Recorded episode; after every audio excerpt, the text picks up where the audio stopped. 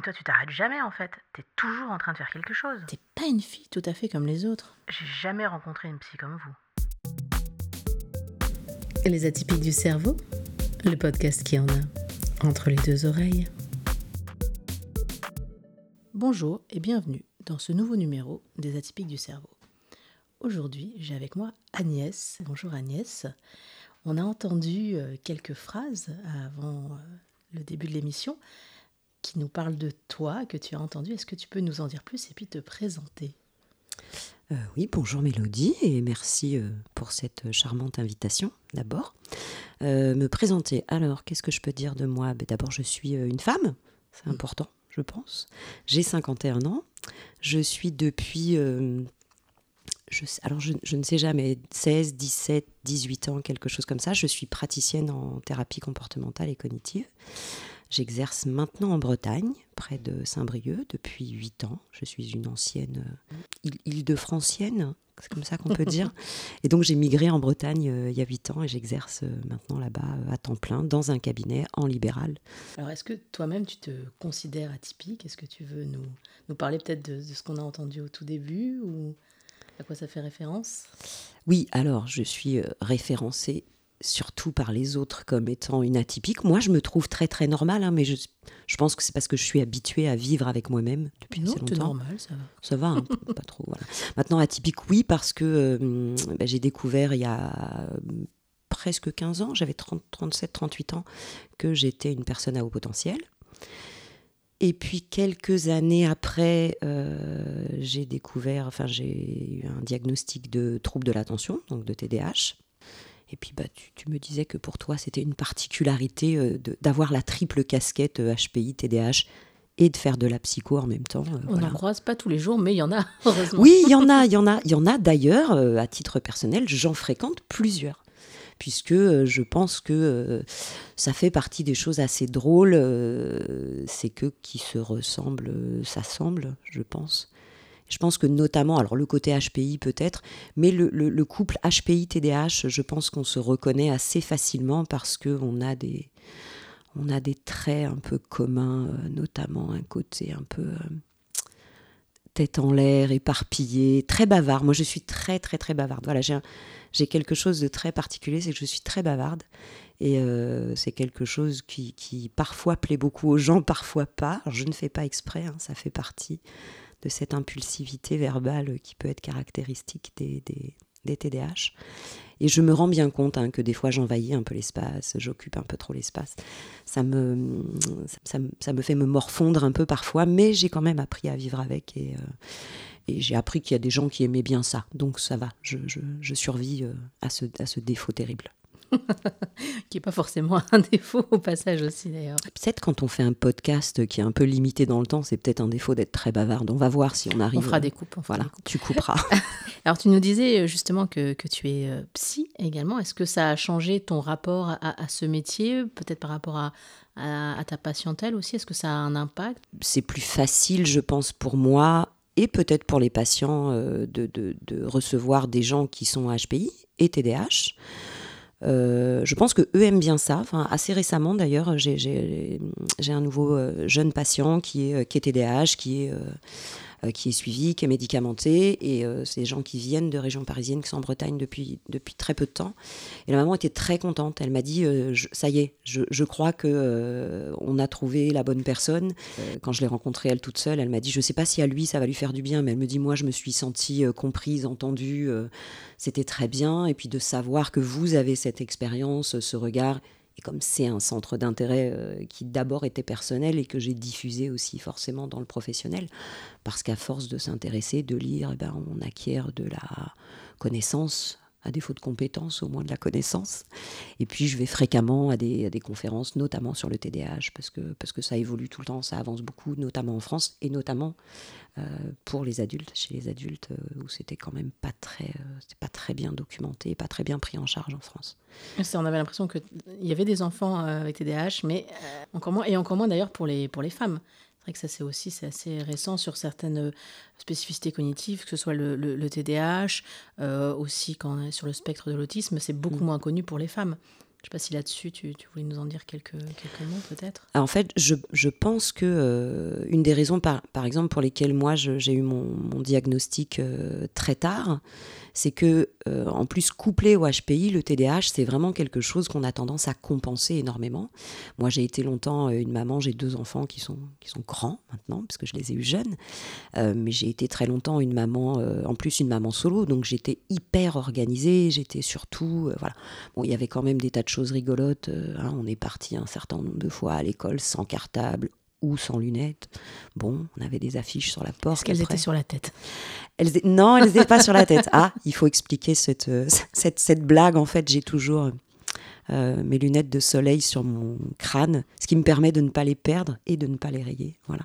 Mais donc Mélodie qui est en face de moi, je les vois. Voilà, elle voit mes lunettes. j'ai voilà, des lunettes sur les yeux et des lunettes sur les cheveux. Peut-être, je sais pas si on peut mettre une photo. On mettra une petite photo pour illustrer. Voilà. Donc voilà, l'hyper-organisation qu'on développe, notamment quand on est une femme et qu'on est une maman et qu'on a toute cette charge mentale, etc. Je pense que le HPI vient beaucoup prendre le pas du coup sur le TDAH et on se rend assez peu compte en fait que du coup on a des, des, des, des oublis, des manquements parce qu'on est tellement surorganisé. Après, ça a un coût cognitif qui est énorme. Je pense que ça s'est un peu décompensé quand justement mes enfants ont été grands et que je n'ai plus à euh, tout gérer. Et comme je n'avais plus à tout gérer, je pense que mon cerveau a repris son, son, son cours un peu plus naturel et maintenant c'est quand même très très drôle de me voir organiser, ne serait-ce que ma venue à Paris euh, ce week-end. C'était vraiment, c'est vraiment très drôle. Je fais des listes. Mes meilleurs amis sont des petites fiches Bristol sur lesquelles je note absolument tout ce que j'ai à faire, y compris mes jours de repos. Voilà, même quand je suis de Parce que si tu fais rien, tu t'ennuies. Alors, les gens pensent qu'effectivement, je fais toujours des choses. Moi, j'ai sur moi-même ce regard, euh, pas du tout celui-là. Moi, j'ai l'impression que je passe beaucoup de temps euh, à glander hein, et à ne rien faire. Mais euh, oui, non, c'est vrai que si je ne fais rien, je m'ennuie. Je fais rarement rien. Voilà. Et j'ai vraiment du mal à me reposer, à me poser. Je ne sais pas très bien faire. tu nous disais avoir découvert euh, tardivement ton HPI, ton, ton TDAH. Est-ce que justement le fait de ne pas s'en être euh, rendu compte avant, est-ce que tu sentais quand même un, décalage? Qu'est-ce qui finalement t'a fait te poser cette question-là, d'aller creuser, euh, d'aller creuser ça? Bah, D'abord, c'est d'avoir beaucoup de gens autour de moi qui en parlaient. Alors, j'ai un, de mes meilleurs amis qui, avec qui on, a commencé à parler de TDAH et à qui j'ai sorti cette chose atroce on n'était pas encore amis à l'époque, on venait de se rencontrer. Je lui ai dit non, mais le TDAH, c'est un truc très à la mode. Il m'a regardé, il m'a regardé, donc c'était il y a, bon, c'était il y, a, plus de dix ans, il m'a regardé, euh, je, pense que j'ai failli mourir ce jour-là, fusillé.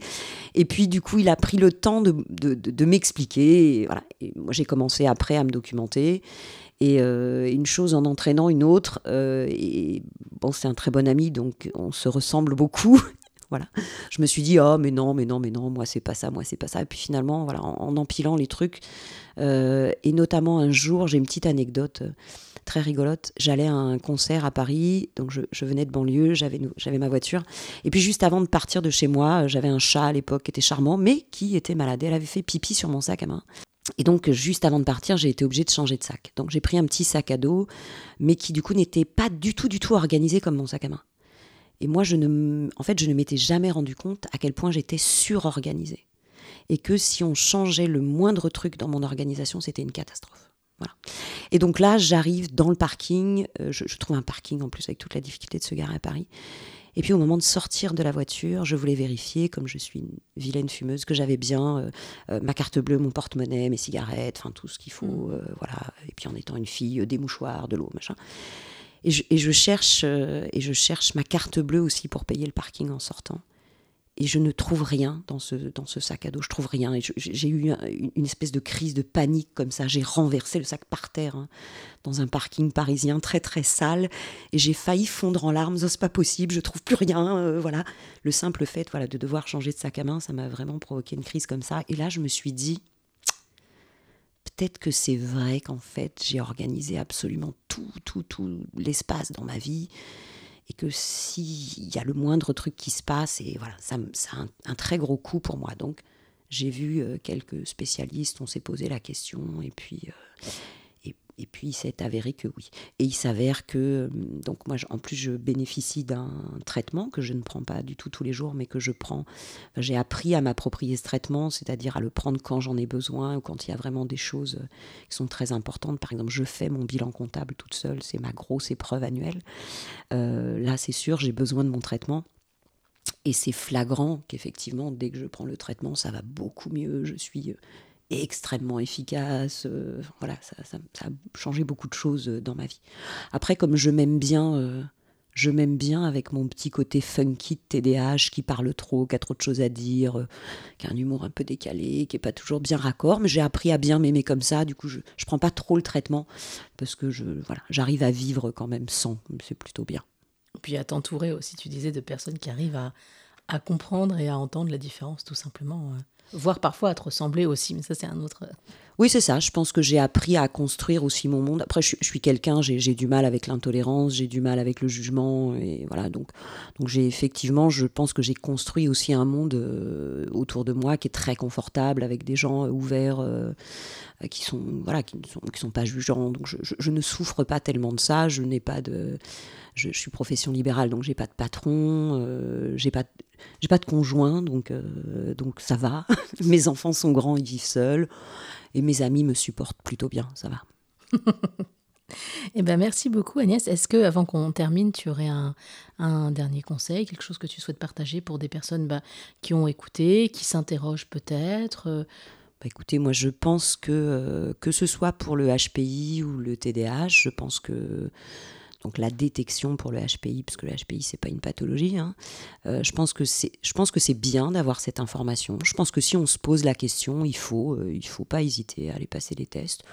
Parce que voilà, c'est une information importante à avoir, comme, euh, comme la taille qu'on mesure, comme voilà, je sais pas. Je pense que c'est une information à avoir sur soi qui est intéressante. Le TDAH, c'est un trouble, hein, donc c'est une petite pathologie.